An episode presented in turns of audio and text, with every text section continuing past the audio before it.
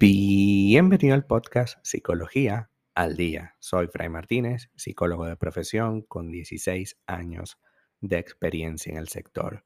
Como pudiste ver en el título de este episodio, hoy vamos a hablar un poco acerca de por qué mi pareja no entiende que sufro de ansiedad.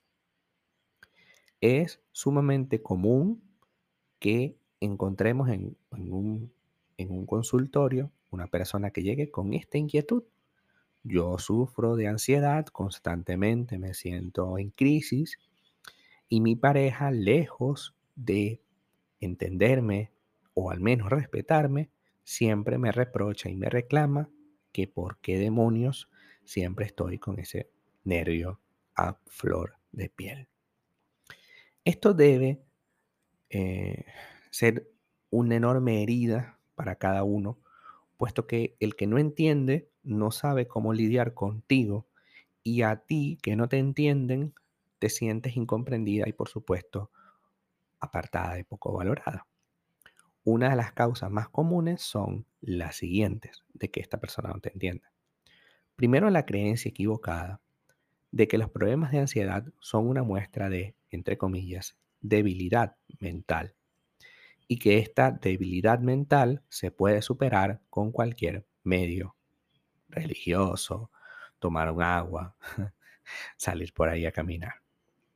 La ignorancia acerca de qué produce tu ansiedad, como por ejemplo una fobia, el mito de que la ansiedad es siempre sinónimo de cobardía o de no querer enfrentarse a sus propios miedos pero sal a la calle, yo sé que te cuesta, pero sal, enfréntate con tus miedos, sé uno con el universo.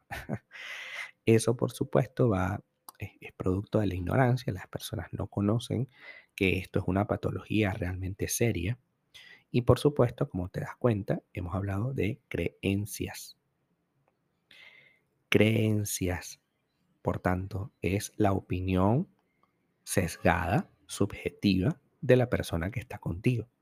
Las creencias, lejos de, en este caso, tratar de acercarnos a una respuesta, lo que hacen es alejarnos. De hecho, he tenido pacientes que tienen la creencia que si ella asistiera o él asistiera un poco más a una cierta religión, entonces mejoraría sus niveles de ansiedad. Si bien es cierto, eh, la religión o cualquier otra práctica puede mejorar ciertos aspectos de la ansiedad, de eso no hay duda. Lo que sí es cierto es que tú no puedes atacar un dolor de muela con un masaje, porque el masaje es para el cuerpo y el dolor de muelas es una muela. Entonces, ciertamente, si estás un poquito relajado con el masaje, es probable que la muela te duela poco el diente te duela poco o no te duela tanto como al principio, porque al principio estabas tenso. Pero eso no quiere decir que estamos atacando lo que realmente me afecta. Entonces, si yo siento ansiedad, ¿cómo le explico eso a mi pareja?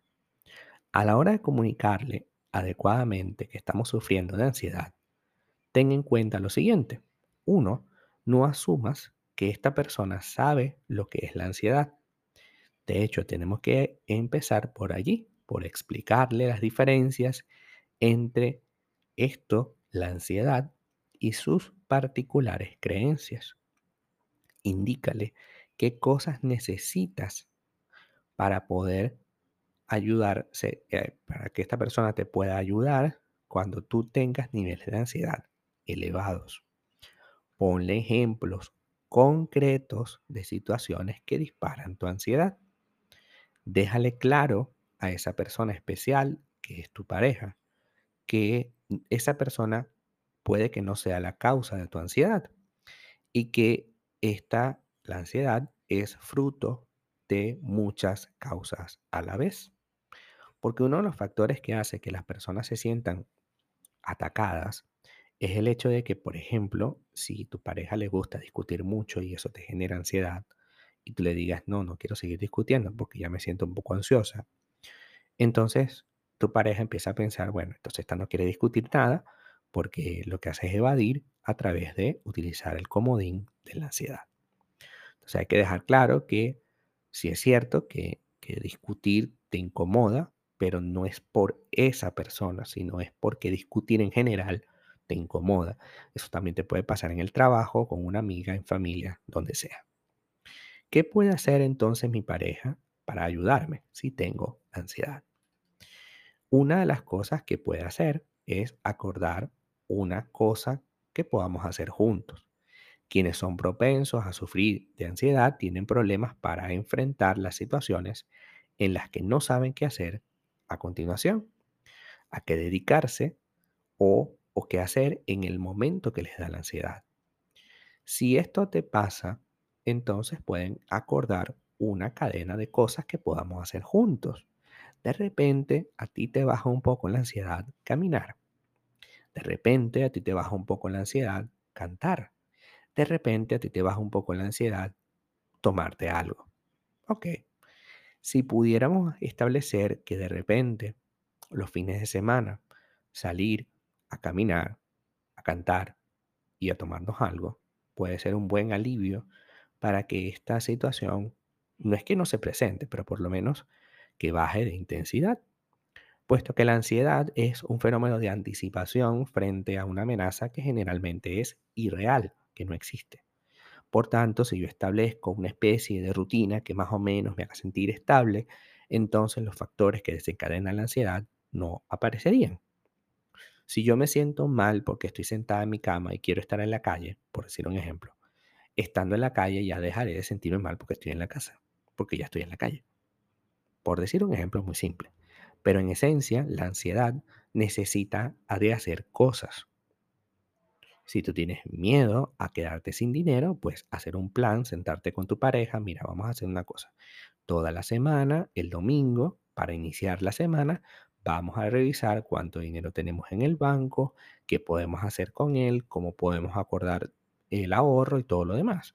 De tal manera que ya tú sepas que todos los domingos vamos a tener un espacio para revisar el tema del dinero, con lo cual el miedo que desencadena mi ansiedad a quedarme sin dinero ya no estaría apareciendo, porque ya creamos una rutina que evita que este factor que desencadena tu ansiedad se manifieste. Como nos damos cuenta, pues es muy útil tener una pareja que esté acorde a la cuestión, ¿no? Por supuesto, debemos saber que discutir de manera elevada, de, gritarse o de alterarse la hostilidad, la agresividad, puede generar ciertamente ansiedad. Así que evidentemente nuestra pareja tiene que colaborar y si bien es cierto que discutir a veces pasa por elevar la voz, también debemos comprometernos a que elevar la voz no es sano para ti. Y que evidentemente si sufres de ansiedad, elevar la voz no es precisamente el mejor factor, ¿no? Y otra última cosa es, si ha de criticar algo de ti, que tomemos acciones concretas al respecto. La crítica es muy dura para la persona ansiosa. La persona ansiosa vive con el enemigo dentro de sí. Y quiero que este concepto lo tengas siempre, ¿ok? Una persona ansiosa vive con un enemigo dentro de sí el enemigo de la crítica constante. El enemigo de estás gorda, estás muy gorda, sigues comiendo como una gorda y por eso nunca vas a subir de peso, eh, a bajar de peso, perdón. Nunca vas a bajar de peso, siempre vas a subir de peso. Eres una gorda, gorda, gorda, gorda, ¿no? Entonces, si aparte de eso, tu pareja viene y te dice, oye, esto te está quedando apretado, o te ves un poquito rellenita, entonces estarás diciéndole al enemigo más fuerza, ¿no? Y entonces esa persona va a decir, viste, tu pareja ya te dijo que está gorda, seguro te deja. Seguro te va a dejar, porque claro, como estás gorda, como vemos, evidentemente la crítica va a incrementar el factor desencadenante de la ansiedad. Así que, por supuesto, si vamos a criticar, que sea con cosas concretas. Mira, vamos a hacer algo. Es verdad que estás un poco gorda. O bueno, no digamos gorda, busquemos otra fórmula, ¿no? Pero bueno, vamos a hacer ejercicio para bajar de peso. Es distinto. Vamos a hacer ejercicio. Vamos a caminar. vamos a comer más sano y bueno, en función de eso, pues vamos a tener beneficios. Esa es la clave de hoy. Hasta acá nuestro episodio del día de hoy. Muchísimas gracias por quedarte aquí hasta el final. Si deseas saber más sobre mi contenido, www.fraymartinez.com. Para consultas online, www.fraymartinez.com y también sígueme en mi Instagram, arroba fraymartinez20. Muchísimas gracias y hasta el próximo episodio.